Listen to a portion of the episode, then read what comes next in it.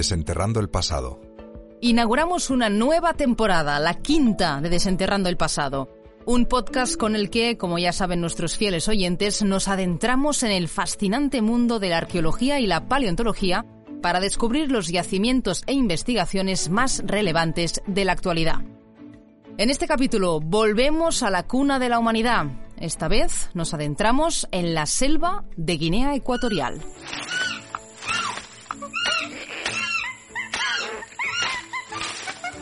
Vamos a conocer cómo son y cómo se mueven los actuales gorilas y chimpancés de la selva de Guinea para tratar de entender cómo eran nuestros antepasados.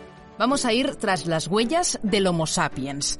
Los investigadores del proyecto que hoy conoceremos quieren averiguar más sobre dónde, cuándo y cómo nace el Homo sapiens, uno de los debates todavía abiertos de la evolución humana y el surgimiento de nuestra especie. Y lo hacen fijándose en una zona muy poco explorada hasta el momento, el oeste de África. Con ellos recorreremos la densa selva africana, conoceremos los peligros que habitan en ella y sabremos cómo se las apañan para tratar de grabar a los primates sin que estos se den cuenta. Vamos, que hoy, por un momento, nos sentiremos Jen Goodall. Bienvenidos a un nuevo capítulo de Desenterrando el Pasado.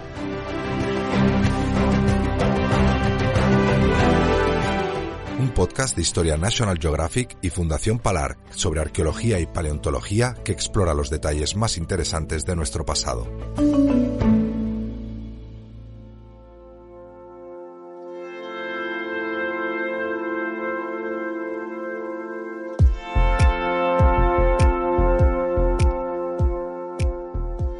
nos adentramos en una selva muy densa, muy verde y muy poblada de animales. Ya lo veremos.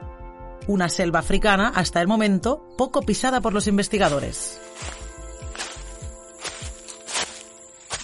Excepto por dos paleontólogos que llevan desde 2014 pateando el terreno. Ellos son Antonio Rosas y Antonio García Tabernero. Llevan unos ocho años trabajando en Guinea Ecuatorial, Allí desarrollan el proyecto que lleva a cabo el Grupo de Paleontología del Museo Nacional de Ciencias Naturales, CSIC, y que cuenta con la financiación, entre otros, de la Fundación Palarc. ¿Cuál es el estudio de su trabajo? Bueno, nuestro objetivo es conocer los procesos de evolución humana que han tenido lugar en esa parte del planeta Tierra, es decir, en los bosques lluviosos del centro de África. Para ello, realizan prospecciones paleoantropológicas en varios puntos del territorio de la República de Guinea Ecuatorial, con el objetivo de documentar las primeras evidencias de presencia humana. ¿Y cómo lo hacen? Analizando el pasado, pero también el presente.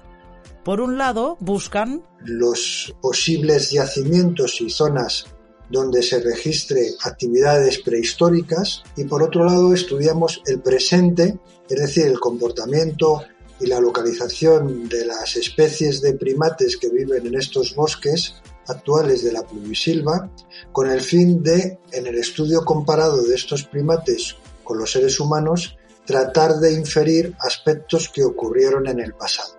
Así pues, miran atrás, estudiando el pasado, tratando de hallar yacimientos con vestigios de cómo era la vida en el pasado, pero también estudian el presente, es decir, los primates que hoy en día residen en esta selva.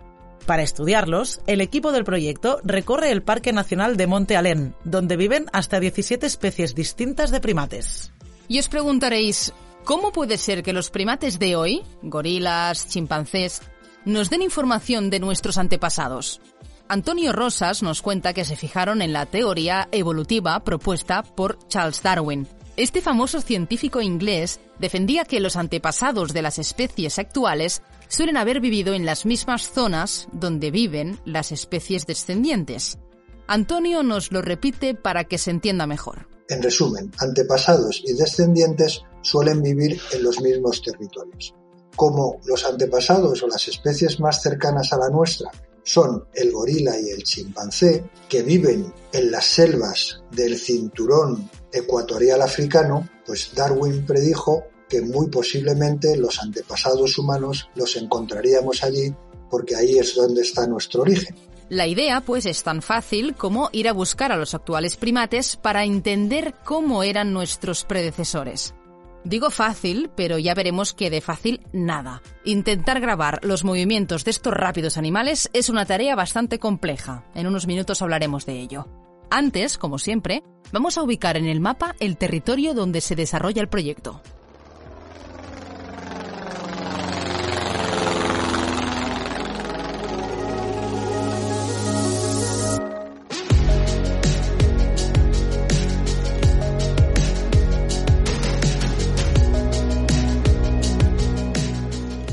Nos vamos al oeste de África, a bañarnos en las aguas del Golfo de Guinea.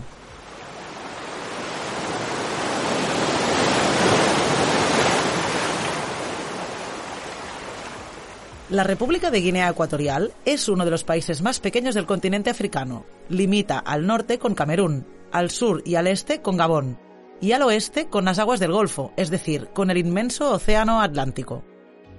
El proyecto se desarrolla en distintos lugares dentro de este país. Una de las zonas donde los investigadores invierten más horas es en la selva, concretamente en el Parque Nacional del Monte Alén. Este frondoso parque ocupa una superficie de 1.400 kilómetros cuadrados y cuenta con un perfil bastante irregular, con lo que las caminatas subiendo y bajando pendientes están aseguradas. Claro, cuando nos dicen selva, nos imaginamos un bosque repleto de enormes árboles, todo muy verde, con muchas ramas, muchos hongos y mucha humedad. Pues tal cual. Las selvas tropicales, o mejor dicho, ecuatoriales, eso es un paisaje en el que lo único que ves es verde. Es una masa verde, densa, en la que a mí, por ejemplo, me gusta pintar y dibujar y trato algunas veces de coger pinturas y dibujar la selva tropical. Y lo digo de esta manera, la mejor manera de resumir la selva tropical es coger un bote de luz verde y coger una brocha gorda y darle dos brochazos. Ya tienes la selva porque es una mansa densa de verde. Un paisaje que nos podemos imaginar puede llegar a ser agobiante. Agobiante. Puede llegar a serlo, sobre todo cuando esa densidad de vegetación la combinas con una temperatura alta y una humedad relativa muy alta. Bueno, donde no puedes dejar de sudar directamente y donde la ropa, por ejemplo, pues no se seca. La única manera de secar la ropa es a través del humo, del fuego de campamento que hacen los guías con los que trabajamos. Claro, la selva primero es un medio que está completamente cubierto de vegetación, es incómodo moverse por allí, es muy difícil, muy difícil orientarse porque realmente no ves nada a dos metros. Y luego las condiciones son también duras porque, bueno, la temperatura es elevada, pero sobre todo eh, la humedad es muy, muy elevada. Podemos estar hablando de, en temperatura puede que no supere los 30 grados, pero podemos tener 80-90% de humedad. Estamos escuchando al otro Antonio, a Antonio García Tabernero, codirector del proyecto. El investigador añade otro factor que complica el trabajo en la selva, los animales y sus picaduras. Por ejemplo, hay serpientes como la víbora del Gabón o la mamba verde, los insectos también son razonablemente peligrosos, algunos, sobre todo algunas especies de hormiga que, bueno, pican, pican bastante y pues las, las picaduras pueden ser más o menos dolorosas e incluso puedes tener algún tipo de reacción alérgica. Moscas, mosquitos, por supuesto, que eh, más que sea peligroso su picadura o dolorosa, pueden transmitir algún tipo de enfermedad. Nos cuentan los investigadores que las caminatas por la selva suelen durar varios días, con lo que es obligatorio pasar varias noches en el lugar, conviviendo con esta rica fauna. Evidentemente, les preguntamos si se puede dormir tranquilo con tanto animal suelto. Dormimos tranquilos porque básicamente dormimos cansados después del duro día de trabajo. Entonces, eh, sí, dormimos tranquilos, porque si tomas eh, unas precauciones básicas, por ejemplo, tener la tienda de campaña siempre cerrada, evitar en lo posible la entrada de, insectos, dejar las botas boca abajo para que no se meta ningún, pues ni reptiles ni insectos, en fin, una serie de precauciones básicas, pues bueno, lo puedes evitar, lo puedes evitar, sí. Ya sabéis, apuntaos estos consejos por si queréis ir a la aventura pero hay que sumar más complicaciones. Antes lo decíamos, el desnivel. Se suma la orografía del terreno, eh, que normalmente en, en Guinea no es un país llano, tiene zonas bastante montañosas, hay que estar continuamente subiendo y bajando grandes desniveles. Aparte, el entorno de selva es hostil porque, bueno, está todo lleno de vegetación, apenas ves nada. Por supuesto, tenemos que ir con guías locales eh, que contratamos allí, que son buenos conocedores del terreno, porque si no, sencillamente no te puedes orientar, te perderías. Unos guías locales con los que se pueden comunicar en el mismo idioma. Eso facilita un poco las cosas. Hay que recordar que Guinea Ecuatorial se independizó de España en 1968, con lo que mantiene el español como lengua oficial. Ya lo cantaban en su día presuntos implicados. ¿Cómo hemos cambiado? Y es que parece mentira que nos cueste tanto movernos ahora por estos ambientes. Se nos hace extraño, pero hay que recordar que venimos de vivir en estas selvas. Sí, sí, claro, digamos nosotros, por así decirlo, desde el punto de vista biológico, dejamos aquellos ambientes hace aproximadamente unos 6 millones de años y ahora volvemos con el tiempo y resulta que hemos perdido facilidades, ¿no? Porque nuestra fisiología, nuestro organismo, nuestra biología está construida para vivir en espacios abiertos, no en espacios cerrados. A diferencia de los grandes simios que actualmente viven en, digamos, en estas selvas tan cerradas. Volver a estar envueltos de árboles, de una espesa vegetación, es volver atrás a nuestro origen como especie. En mi caso concreto, lo que, lo que experimento es estar inmerso en la naturaleza, pero no porque vengamos de allí, sino porque somos de allí. Desenterrando el pasado.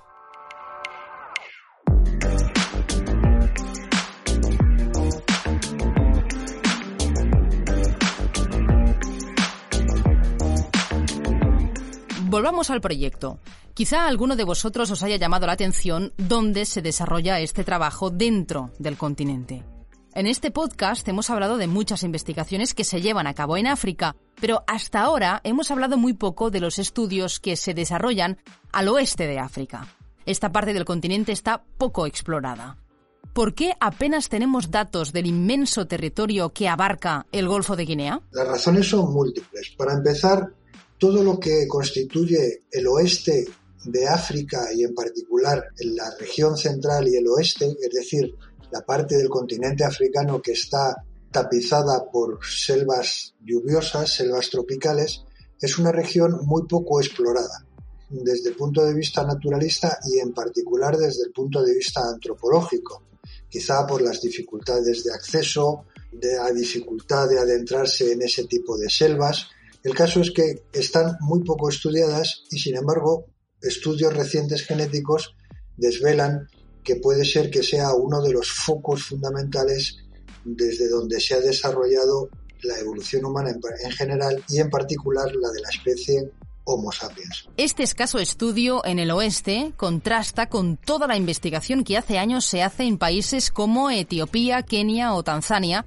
donde el registro fósil es muy abundante y es de donde procede casi todo el conocimiento que tenemos de la evolución de nuestra especie. Se habla mucho del famoso éxodo out of Africa, que supuso la diversificación de todas las poblaciones humanas fuera del continente africano. Pero este episodio implicó también una dispersión por el interior de África. ¿Cómo fue? ¿Llegaron al oeste de África procedentes del este? No lo saben, aún hay mucho por investigar. Los arqueólogos del proyecto que nos ocupa trabajan para encontrar evidencias de que nuestros antepasados hayan vivido en la selva del oeste de África, aunque no las han encontrado todavía, al menos no evidencias directas. Una de las razones, esta. En las selvas lluviosas, las condiciones climáticas y geológicas no son favorables a la conservación de fósiles. Y, digamos, una de las dificultades añadidas es que no se conservan fósiles. Nosotros hemos encontrado evidencias más recientes en forma de herramientas de piedra, herramientas prehistóricas pero no fósiles tan antiguos como los que nos gustaría encontrar. Vale, hay que decir que no han encontrado fósiles, pero sí han encontrado una gran industria lítica en diferentes yacimientos, lo que demostraría que hubo humanos ocupando esta zona hace más de 40.000 años. Son pequeñas piezas, son puntas de talladas en piedra, asociadas a un asta de madera, y se utilizarían pues como lanzas, por así decirlo.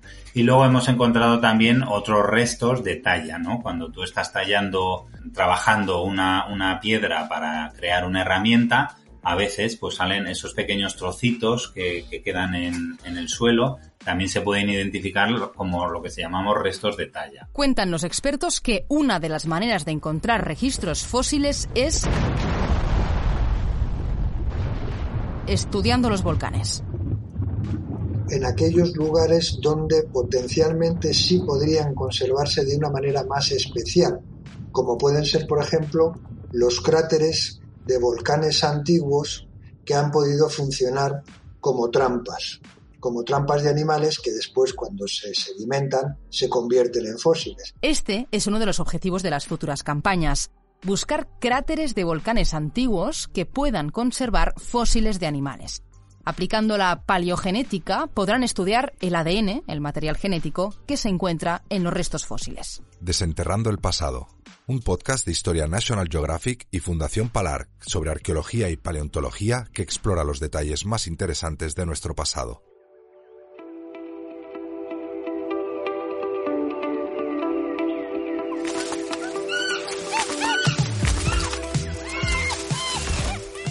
Antes ya lo hemos apuntado. ¿Cómo hacen los investigadores para grabar a los primates? Es una tarea ardua. La idea es grabarles para luego poder estudiar sus movimientos. Pero claro, hay que pensar que su hábitat es la selva y ellos se mueven por los árboles. Por lo tanto, la densidad de la selva y la altura de los árboles dificulta la grabación. Y hay que añadir otro factor más. Los primates, a la que ven un humano, huyen. No hay poblaciones de, monos, de primates, ni chimpancés, ni gorilas que estén habituadas a la presencia humana como pasa en otros parques naturales y en otro tipo de estudios donde los investigadores se pasan pues una serie de años, 3, 4, 5, 6 o más, habituando a esa población a la presencia humana y luego ya los pueden seguir, grabar, estudiar de una forma más tranquila. En Guinea eso no ocurre, entonces se suman esos dos problemas. El problema de la vegetación también es muy densa, con lo cual es muy difícil verlos. El equipo del proyecto se las ingenia para instalar cámaras trampa que con el movimiento del animal se activan y les graban. Con este sistema de cámaras, los animales no desconfían y se mueven libremente por su hábitat.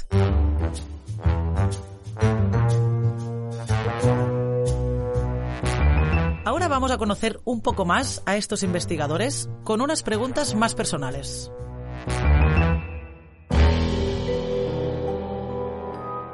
¿Qué es lo que más te fascina de la evolución humana y las civilizaciones que han vivido en la Tierra? Digamos mi, campo más de interés o de, estudio, entre otros, porque hacemos varias cosas, pero uno de los que a mí más me gusta es el estudio de lo que se llama paleoneurología, es decir, intentar estudiar la evolución del cerebro y cómo el cerebro ha ido evolucionando, los diferentes cerebros de las diferentes especies.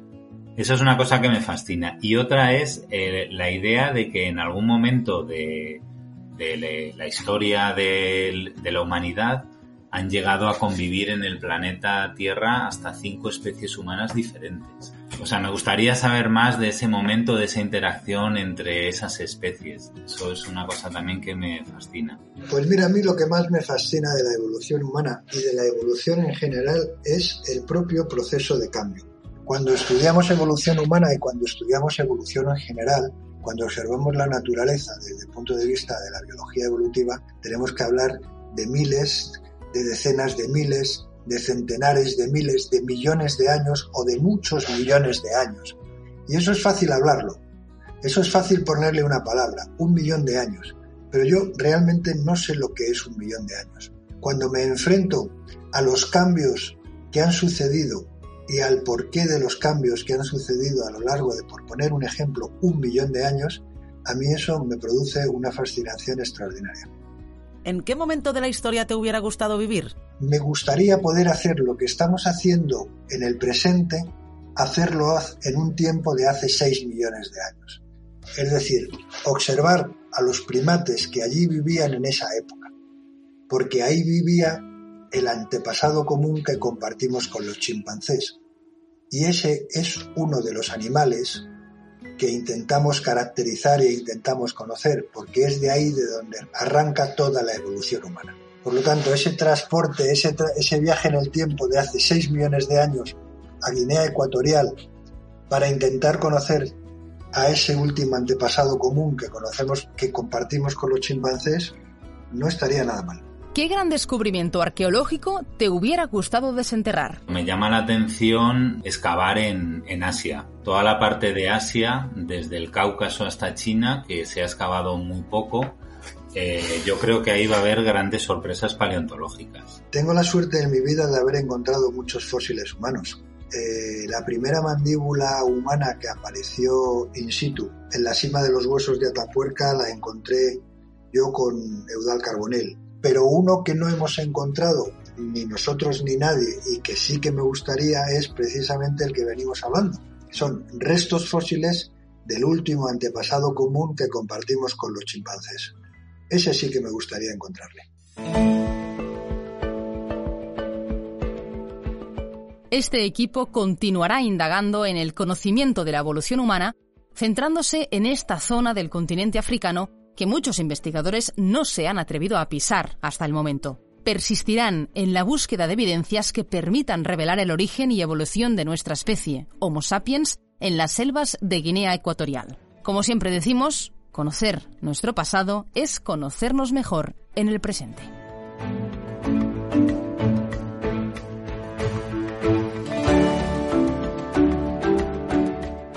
Desenterrando el pasado, un podcast de historia National Geographic y Fundación Palar. Guión, Laia Columé. Locución, Laia Columé y Guiomar Huguet. Edición y postproducción, 1811 Studio. Si te gusta la historia, escucha nuestro podcast Curiosidades de la Historia, donde relatamos algunos curiosos episodios históricos. Búscalo en tu plataforma de podcast favorita.